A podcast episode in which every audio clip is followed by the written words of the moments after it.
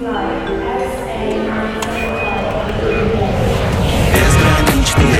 безграничные Безграничные, безграничные возможности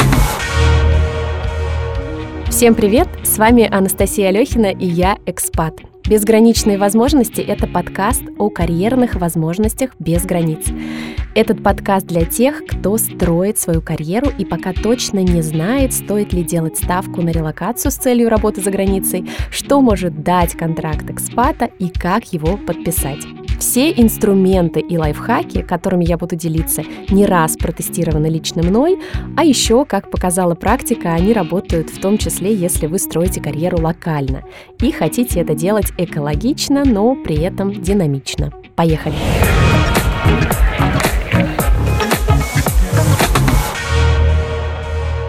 Ну что, всем привет еще раз. И сегодня для меня мне кажется, не мне кажется, я так чувствую, да, такой особенный выпуск.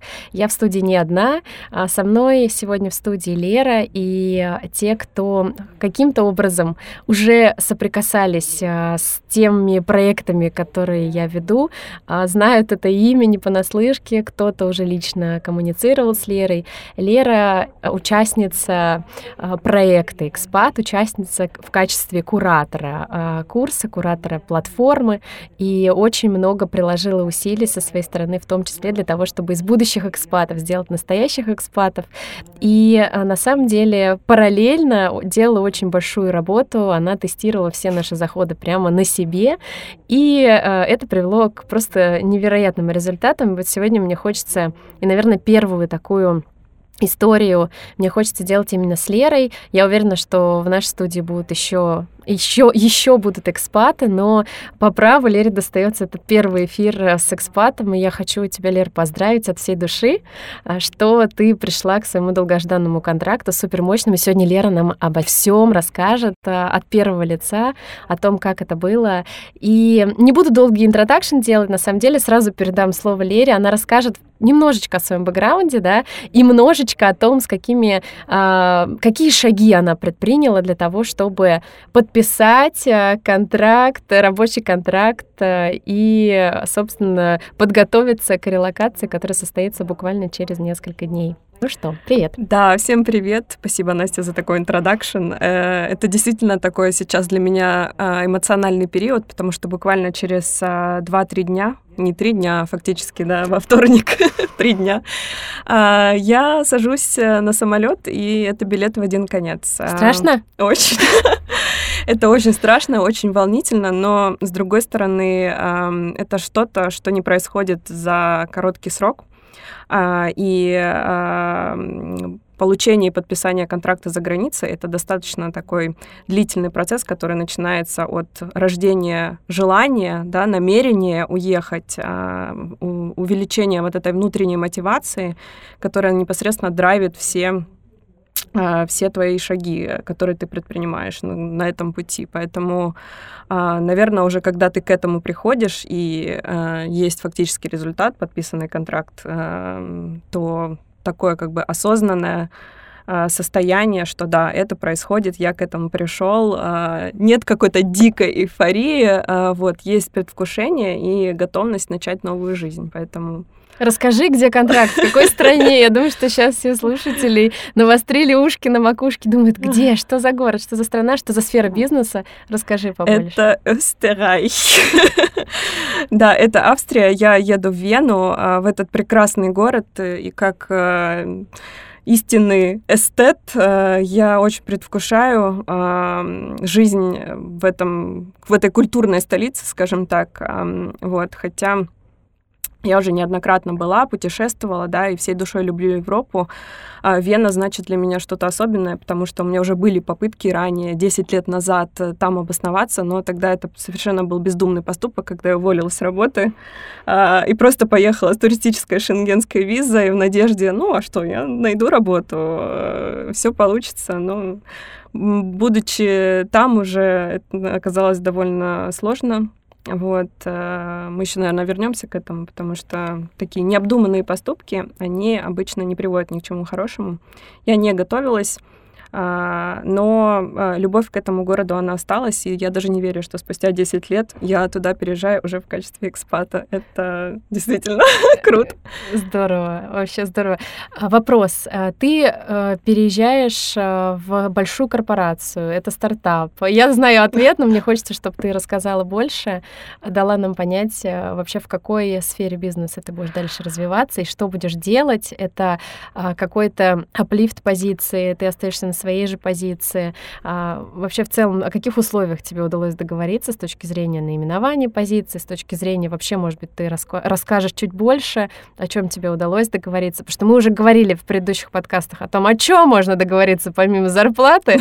Может быть, ты нам немножечко дашь из практики каких-то лайфхаков, что-то еще обсуждала, негашировала, как вообще к этому работодатель относится сейчас, да? И очень интересно. А, да, если начать э, с того, в какой сфере я работаю, это сфера маркетинга, э, конкретно B2B маркетинг э, в крупном австрийском банке, то есть Райфайзенбанк. Uh, и я бы хотела заметить, что в маркетинге я работала не всегда, и сделать акцент на том, что несмотря на то, что у меня нет такого линейного опыта в маркетинге за всю свою десятилетнюю карьеру, я довольно часто меняла сферы, Э, я была в коммуникациях, э, в закупках прямых, непрямых. Э, потом в итоге я все-таки перешла в маркетинг, потому что поняла, что это мое. А, и последние два года я работала на позиции B2B маркетинг менеджер в российском Райфе. А, вот. И, собственно, идею переехать я холила, лелеяла достаточно давно. И, наверное, как бы все текущие события немножко как бы дают тебе волшебный пендель, и э, в рамках э, наших с тобой, Настя, сотрудничества, да, и понимания, что и куда я хочу идти, э, родилось вот это желание ускориться, да, и буквально весной я начала активно предпринимать шаги в эту сторону, а, контактировать, искать людей, которые могут меня порекомендовать. И эм, это не был такой внутрикорпоративный переход, как часто бывает в этих корпорациях. Это был вот такой заход с нуля, Э, благодаря человеку, который меня, собственно, порекомендовал на эту вакансию. Это такая же вакансия, должность, э, это не аплифт, но для меня это дикий аплифт, потому что а, масштабы проектов, а, они другие, другие бюджеты, другая команда, вообще страна, культура и все, потому что это колоссальный аплифт в э, таком personal development. А, поэтому вак вакансия, позиция, вакансия также называлась, позиция та же, вот, а, но а, совсем с другого ракурса, наверное, мне к этому надо будет подойти. Угу. То есть это нетворк просто на практике. Тот человек, который тебя рекомендовал, ты с ним была знакома? Как близко? Он твой бывший руководитель, ты с ним пересекалась. Сложно ли было вообще выйти с ним на этот разговор? Как ты его начала? Вообще в целом, как ты вот этот вот... Э, как ты сделала вот этот первый шаг? Сложно ли для тебя было? Может быть, какие-то практические шаги, что сработало? И как это выглядело? Мне кажется, вот это интересно будет услышать. Э, с этим человеком я не взаимодействовала до момента, когда у нас был один э, проект э, международный, да, где мне необходимо было привлекать менеджеров из нашей штаб-квартиры для конференции, и я первый раз соприкоснулась с этим менеджером. А, мы созванивали, знакомились, реализовали проект, все были довольны, вот, и, собственно, где-то пять месяцев спустя после этого проекта когда я уже поняла, что я хочу и надо что-то пробовать, предпринимать действия, я написала ей э, первый раз, что о своем желании, да, я озвучила свое желание, что вот мне бы хотелось, есть ли какие-то варианты, на что она мне тогда просто ответила, что да, сейчас все хотят, ты не одна такая, все, все очень хотят, все просят, вот, ну, я буду иметь в виду, да, но а, я не восприняла это как нет. Э, вот я выждала какое-то время, параллельно искала другие варианты, стучалась в другие двери. И через а, два месяца после этого ответа я случайно увидела, что есть такая вакансия, и я снова ей написала, что уважаемая, дорогая, помнишь ли ты меня? И, собственно, я бы очень хотела попробоваться, а, можешь ли ты меня рекомендовать? Я просто попросила напрямую, и на самом деле это сработало так просто. Это здорово. На самом деле здесь, э, я бы не сказала, что это просто, потому что здесь психологически в целом нужна такая подготовка. Как ты сказала, да, а, ответ был первый, что всем сейчас нужно. И на самом деле это тот инсайт и вообще в целом такой барьер, с которым я очень часто сталкиваюсь, общаясь э, с русскоязычными специалистами, которые хотят выйти на международный рынок, на международный рынок э, сейчас, в этом году. У них вот существует такой барьер, что а, как мне отстроиться, ведь всем нужно сейчас. Я представляю, какой завал сейчас сейчас, какой шквал заявок да, в международные корпорации, всем надо.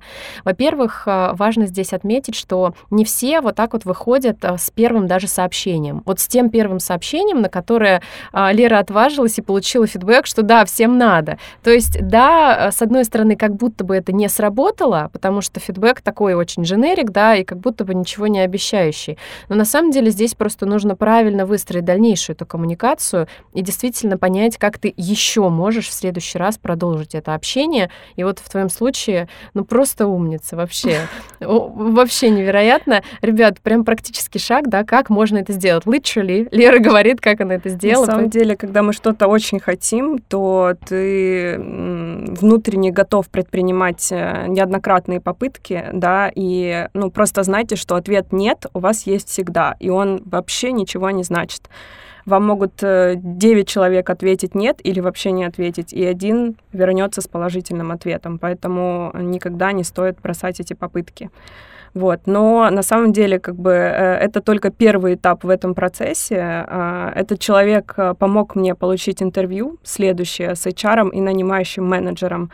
Но, как уже Настя часто говорит, что 40%, если я не ошибаюсь, да, э, рекрутинга в компаниях происходит благодаря внутренним э, рефералам, да, то есть уже существующие сотрудники приводят других сотрудников. Э, это стоит иметь в виду и, и заходить именно через эти двери. Это будет более эффективной стратегией, чем просто оплавиться подряд через официальные сайты. Угу. Расскажи про процесс интервью вообще в целом. Сколько было интервью, э, насколько для тебя э, и какие этапы были самыми сложными, вообще в какие временные рамки вот этот процесс интервьюинга да, уложился в твоем случае? Вообще, что самым сложно было, как ты готовилась и так далее? А, я готовилась, собственно, э, даже не готовилась, я уже была подготовлена, потому что в рамках э, тех программ, которые а, делает Настя, да, э, того опыта, который складывается у участников этих программ.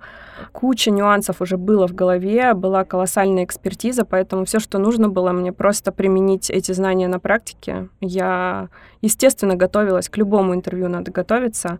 И а, первым этапом это было как раз-таки доказать свою ценность. Почему именно я? Потому что всем нужно и все хотят.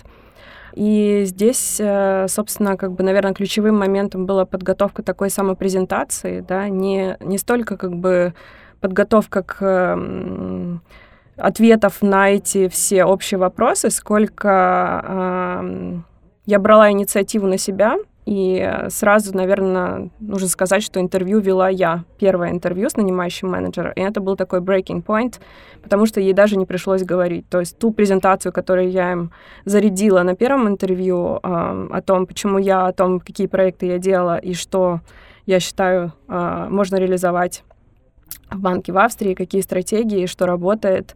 А, у них просто не осталось вопросов. Единственный, по-моему, вопрос был там, какие у тебя вопросы к нам, а, если что-то, да, ну, это уже там следующий этап.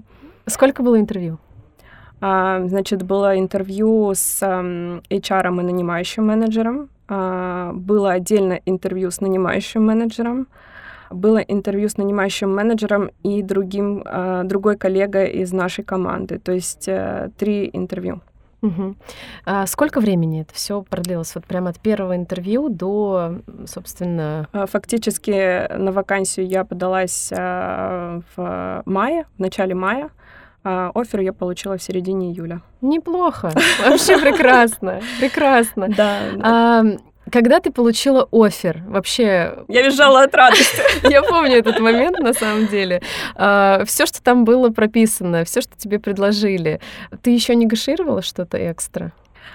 Да, на самом деле в таком состоянии эйфории тебе хочется принять все на свете, и ты просто не веришь своему счастью, но а, пометуя, опять же, о всех тех лучших практиках, которые мы рассказываем в наших программах, я я назначила звонок с нанимающим менеджером, сказала, что прежде чем приму офер, есть некоторые условия, которые мне бы хотелось э, обсудить надо понимать, что если вам уже сделали офер, э, они уже вас хотят, да. Вообще найм сотрудников — дорогостоящий процесс, и э, уже если вы дошли до финального этапа, это та точка, где можно э, включать свои хотелки, да, потому что очень маловероятно, что будет какой-то откат назад, да. То есть вас уже выбрали, вас хотят, вам сделали офер. Поэтому вы в сильной позиции, и э, нужно не бояться озвучивать свои хотелки. Опять же, нет, у вас есть всегда. А никогда не нужно бояться задавать вопросы. А, собственно, я назначила звонок, э, обсудила некие ключевые моменты, которые для меня важны, в том числе и зарплатные, и вопросы, связанные с переездом. Должна отметить, что не все, не все мои хотелки удовлетворили. А, но пошли на компромисс, пошли на встречу, да, и уже а, тогда, когда прислали новые условия, буквально там в течение пяти дней, а, я подписала офер и начала процесс вот этот уже с документооборотом, подготовки документов. Угу. Но хочется добавить, что так произошло, что уже фактически, когда я получила ВНЖ и одобрение со стороны австрийских органов, да, о том, что я могу ехать и начинать работать, я смогла еще как-то дожать их э, на дополнительные плюшки в свой адрес. А, и они тоже пошли навстречу. Это уже, наверное, больше выстраивание отношений по какой про какой-то relationship management со своим новым руководителем, да, а, и вот это взаимодействие, чтобы достичь win-win ситуации, да, потому что они понимают, что это стресс, что это переезд, что вам надо где-то жить, что чем счастливее будете, тем а, эффективнее а, пройдет вся работа и процесс адаптации. Поэтому такой долгий, долгое многоуровневое дожатие, но когда опять же чего-то хочется, все получается. Круто, абсолютно точно. А, ты сказала, что а, не а, в том числе негашировала цифру, да, непосредственно угу. гонорар. Изначально кто, какая сторона первой вышла вот с конкретной цифрой? Это была сторона работодателя, они ответили на твой вопрос, там, какая вилка, например, или ты изначально, или тебя спросили, ты там, Лер, что для тебя было бы приемлемой суммой, да, вот этой финансовой компенсации? Вот мне интересно, вот именно сторона, которая впервые назвала эту цифру, потому что очень многие задаются вопросом, во-первых, не знаю, где а, узнать, да, вот эту вилку зарплат в целом по той или иной стране, в той или иной позиции, потому что, безусловно, это разница, а, вот. А во-вторых, есть нюансы, да, тоже переговоров а, касательно компенсационного пакета и зарплат в частности, тоже, да, в зависимости от того, кто первый назовет цифру, то ты в проигрыше в какой-то момент. Поэтому вот как у тебя было, расскажи. А, да, на самом деле, если говорить о моем частном случае, а, с цифрой вышли м, они, и то даже не они, а я ждала вопрос о том, какие у меня зарплатные ожидания. И этот вопрос, он возник внезапно, уже когда было понятно, что они делают мне офер, и я какую-то баснословную сумму назвала, а, от которой у них немножко округлились глаза. А... Но ты ее назвала на основе какого-то research а, Абсол... да, проделанного? Абсолютно, даже, да, а, research а, но, наверное, какой-то верх, верхние вилки, да, а, то есть она не была оторвана от реальности. Я делала research, э, была, назвала верхнюю вилку, а, как бы было мне комфортно, да. А, у них немножко округлили, округлились глаза, я поняла, что, наверное, как бы это не тот бюджет, потому что на каждую вакансию есть какая-то вилка бюджета. И, собственно, как бы Э, через день или через два они вернулись с оффером, там не было той суммы, которую я называла, вот, собственно, на основании этого я и созвонилась повторно, и они накинули, то есть я получила как бы верхнюю вилку в рамках того бюджета, который был э, на эту вакансию. Вот. Плюс э, всякие интересные плюшки с переездом, оплатой билета и проживания. Вот. Расскажи про язык. Австрия, немецкий, австрийский, немецкий. Во-первых, э, не было ли изначальным требованием команды э, к уровню языка, в частности немецкого, к тебе, да? И на каком языке были интервью? Владеешь ли ты немецким? На каком уровне? И на каком языке ты будешь работать и жить в Австрии? Да, это, конечно, вот такой интересный был опыт. Э, понятно, что в Австрии немецкий, э, причем там такой там есть свой австрийский диалект, но в принципе э, все говорят на таком Hochdeutsch. Немецкий я учила в школе. Когда-то давно он был на достаточно хорошем уровне, разговорном, но так как он не использовался достаточно долго, ушел в пассив. Но то, что есть в пассиве, всегда можно вернуть требования в вакансии стояли, что должен быть fluent и English, и German, потому что, я думаю, те, кто работает в коммуникациях, те, кто так или иначе а, в клиентском сервисе, язык э, очень важен, да, а, он важен э, для тех э, профессий, где вы предполагается, что вы будете общаться, коммуницировать, писать много и так далее. Вот. Но меня это не остановило, э, никого это вообще не должно останавливать. Э, на первом интервью я знала, что э, возникнет вопрос о языке, поэтому я тоже готовилась, я заучивала прям блоки текста на немецком, не дожидаясь вопросов о моем языке. Я решила тоже такой э, моноспич сделать на немецком и сказала, что как бы вот такой он у меня сейчас в таком уровне, когда-то училась, что буквально мне нужно будет 3-4 месяца, чтобы его освежить. Потому что мне сказали, команда у нас вся э, native спикеры, все австрийцы, и как бы язык очень важен. Но, в принципе, на английском там тоже все говорят, э, э, проблемы возникать не должно.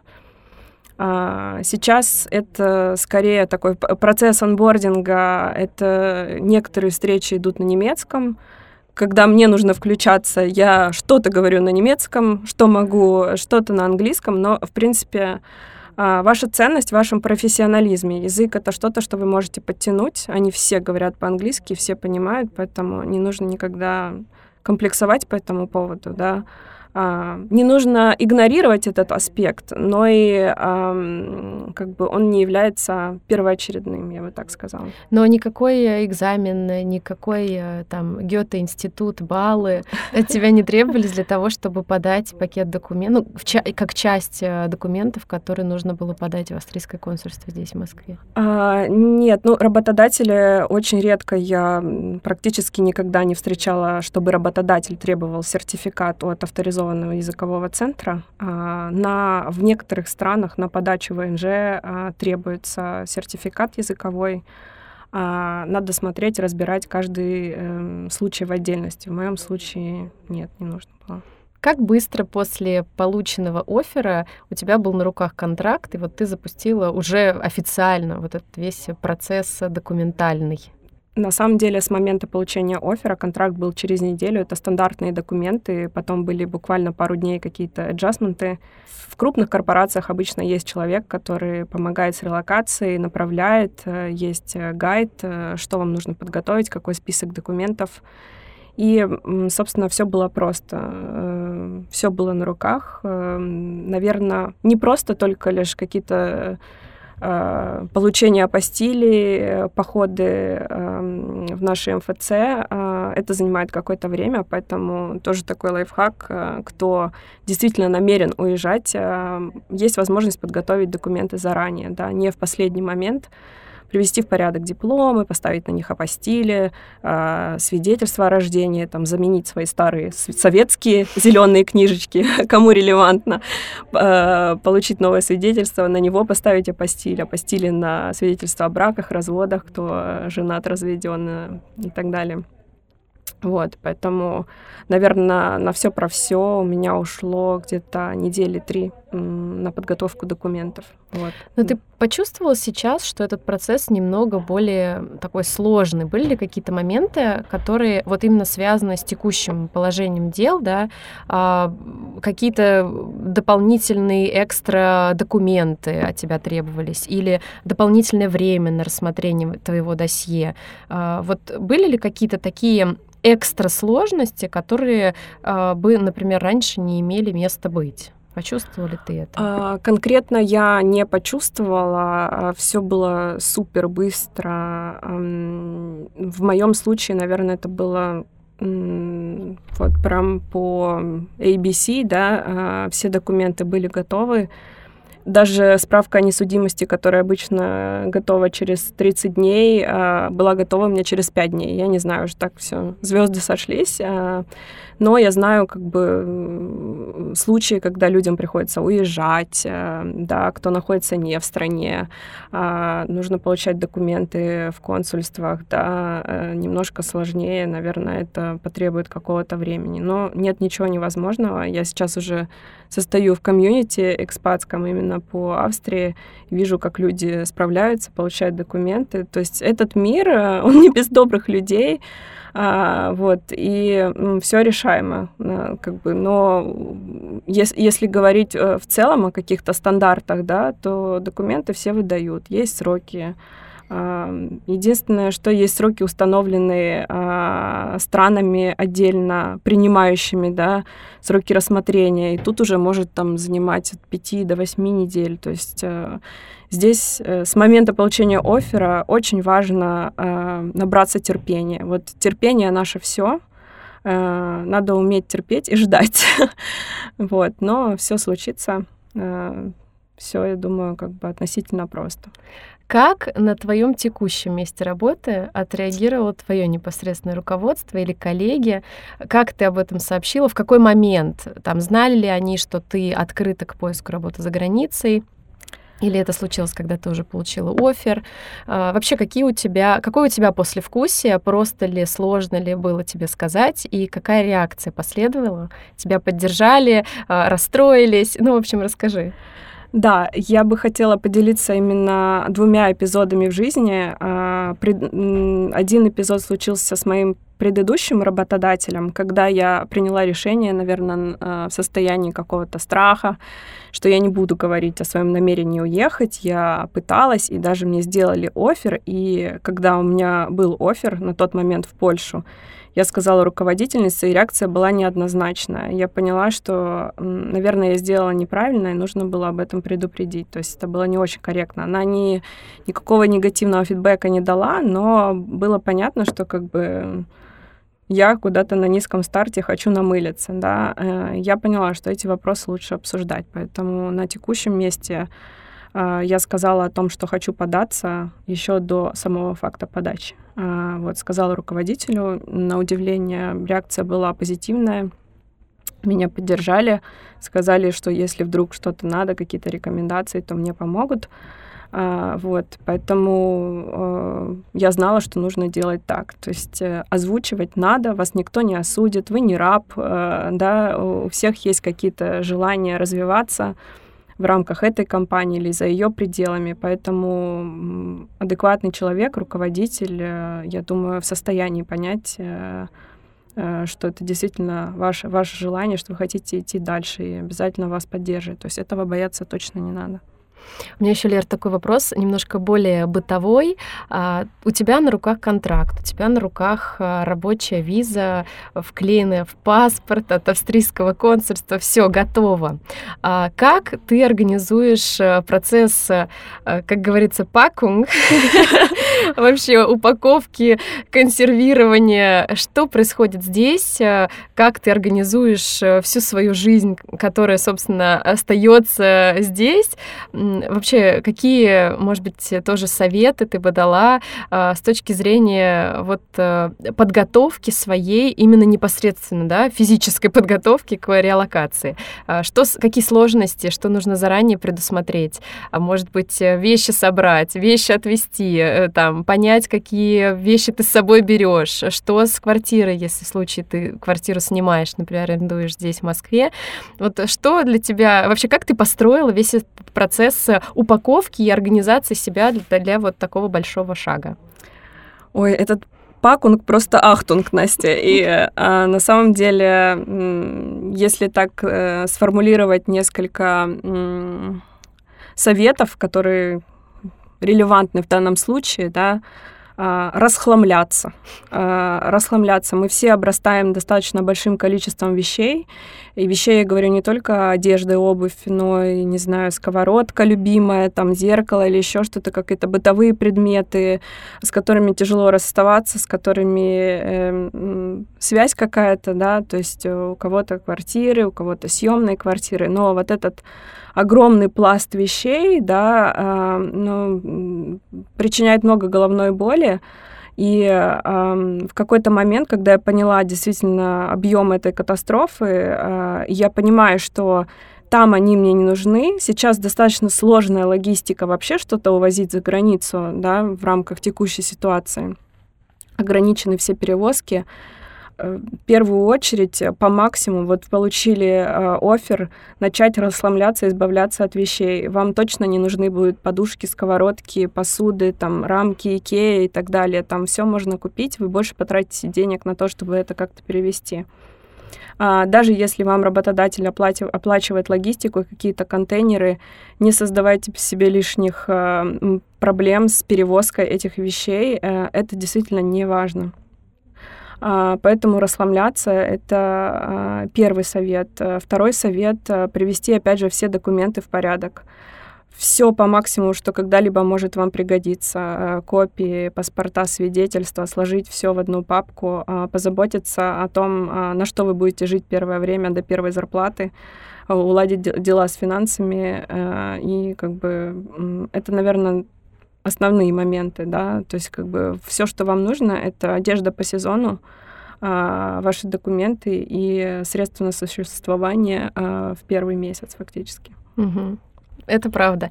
Лер, ты э, через несколько дней прибываешь в Вену. А, где ты будешь жить? И помогает ли тебе компания с этим? Вот в этом, да, ключевой, наверное, даже вопрос. Немножко раскроем чуть больше бонусов, э, на которые удалось э, договориться с командой. Э, ну, а, да, если можешь немножко рассказать. Ну, вопрос, куда ты въезжаешь, собственно? А, въезжаю я на первый месяц в отель. То есть первый месяц отеля оплачивает компания. Это тот срок, за который я должна получить все документы, сдать отпечатки, фактически стать легальной единицей этого общества и э, устроиться на работу. Да? Без э, оформления на работу э, карточки ВНЖ на руках очень сложно вообще э, что-либо организовать в плане быта, не снять ни квартиру, не открыть счет в банке, ничего. Поэтому этот месяц я живу в съемном э, компании отеля, э, оформляю все документы и в процессе параллельно ищу себе постоянное жилье. Э, жилье постоянное я буду оплачивать из своего кармана. Вот. Это частая история, поэтому я решила, опять же, не усложнять себе жизнь и на первые полгода пожить э, в так называемой service departments, э, где квартиры, где все включено. Вот, поэтому план пока такой, а как будет на самом деле, время покажет. Круто. А, дай, пожалуйста, три рекомендации, три идеи, мысли, совета для будущих экспатов, кто нас слушает, кому в целом это интересная мысль. И а, я знаю, что очень многие в целом эту мысль давно имеют в голове. Может быть, для кого-то сейчас настал момент, когда хочется это сделать а, более оперативно или действительно утвердились в том, что сейчас правильный момент. Ну или в целом также эту мысль оставляют у себя в голове. Какие Какие вообще советы ты можешь дать для того, чтобы стартовать э, этот э, проект э, по поиску работы за границей, по получению контракта экспата. Три шага, с которых, может быть, начать или которые нужно обязательно учесть. Личные твои рекомендации.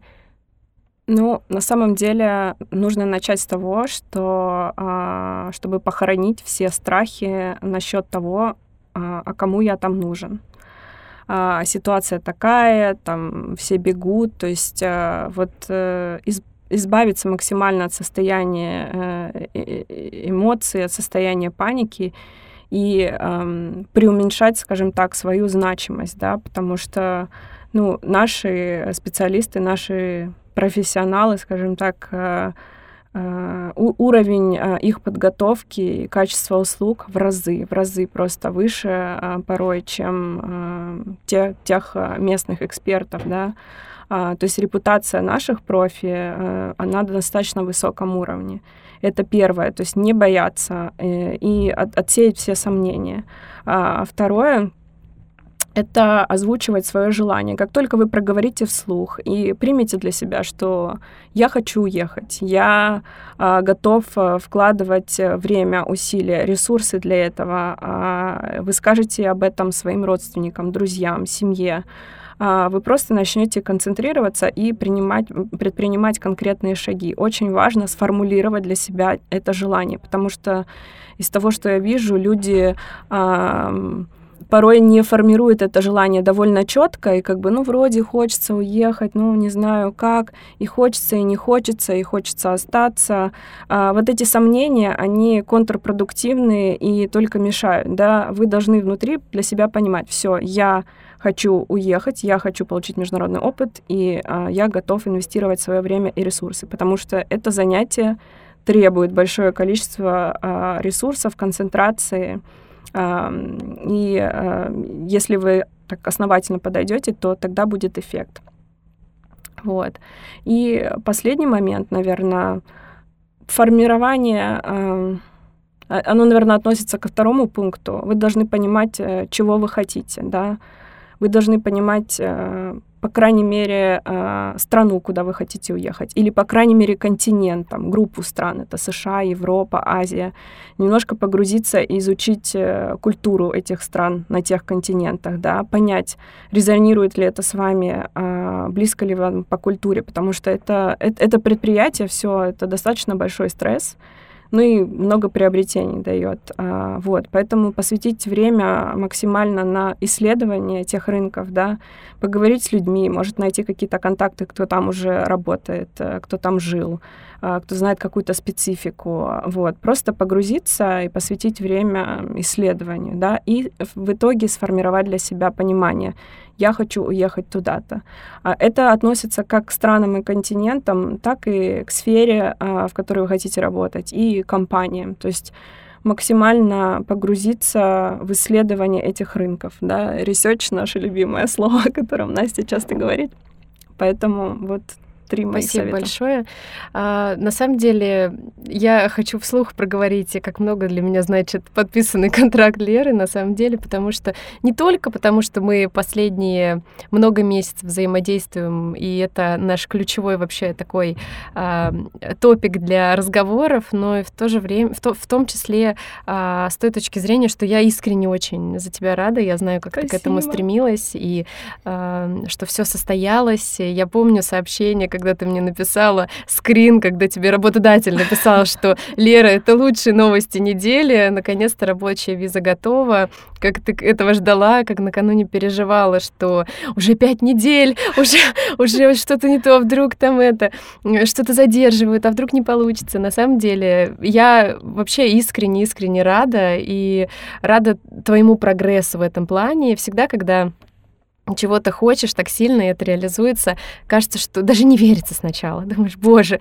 вдруг это все там куда-то исчезнет, что-то, какой-то момент наступит, когда появится какая-то подножка. Не дай бог, я тебе желаю искренне, чтобы подножек не было, чтобы все, весь тот опыт, который ты приобретешь, ты использовала для себя, извлекала из него свои приятные уроки, чтобы тебя окружала команда, которая тебя будет вдохновлять и драйвить. Я уверена, что тебя встретят просто невероятно. Я вспоминаю этот свой первый опыт 2016 э, года. Литрами пива. Да, когда я приехала в Гамбург и просто почувствовала какую-то невероятную заботу, и это действительно не только мой опыт. Вот а, с теми экспатами, с которыми мне удалось и посчастливилось пообщаться, все говорят о том, как а, действительно принимают а, иностранных специалистов, не только на самом деле русскоязычных, да, а, экспаты вообще по всему миру существуют, и китайцы приезжают во Францию, французы приезжают в Нью-Йорк, там в Штаты, американцы приезжают в Россию, и каждый раз, то есть это прям определенный такой вайб, он абсолютно кайфовый,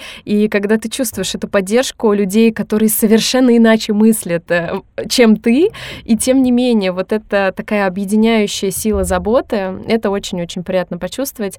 Я желаю тебе кайфануть от этого процесса, whatever, какой путь ты дальше выберешь, насколько это долгосрочная для тебя история, конкретно Австрия, да, конкретно Вена, как ты дальше будешь свою карьеру строить, пускай все будет э, классно и так, как ты себе представляешь, дальше пускай по пути это все меняется, трансформируется, но ты получаешь от этого удовольствие, э, интегрируешься, быстро адаптируешься. Да будет так, Настя. Да, Жду да, тебя да. в гости. Обязательно. Спасибо тебе большое. Я надеюсь, Тебе что спасибо. такие практические советы, они наиболее, наверное, полезные, интересные, актуальны. Обязательно будем делать, потому что а, экспатов становится больше, больше историй появляется. И на самом деле даже не только больше экспатов становится, а больше становится таких специалистов, которые осознанно и по-другому подходят в целом к поиску работы, к выходу в большие компании, к выходу в стартапы. Действительно, сейчас а, тенденции меняются, и вот этот привычный нам applying онлайн или отклик да, на сайте компании это уже немножко такая устаревшая история подачи заявки. А, Конечно, она работает, но э, в данный период времени вообще мировая практика нетворкинга, она, конечно, захватывает вообще все тренды, и это такой действенный способ. Лера нам сегодня рассказала свою историю, у меня тоже огромное количество своих историй, и мой опыт с выходом на международный рынок э, back to 2016, да, как говорится, он тоже связан с нетворком в какой-то степени. Пока у меня не начался этот нетворк, э, ничего не могло состояться, пока я не призналась своему ближайшему окружению, непосредственному руководителю а, в тот момент, что это мне интересно, пока я не проговорила это вслух, действительно, как будто бы такая история несдвигаемой казалась. Поэтому, ребята, тут надо немножко больше смелости и ничего не бояться. А, Ваши амбиции действительно могут вас далеко привести и действительно дать вам вот этот вот а, динамический отрыв, да, который позволит вам сделать step forward. Ничего не бойтесь и услышимся в следующем подкасте. Спасибо, Лера, большое. Всем пока. Безграничные, безграничные Безграничные, безграничные возможности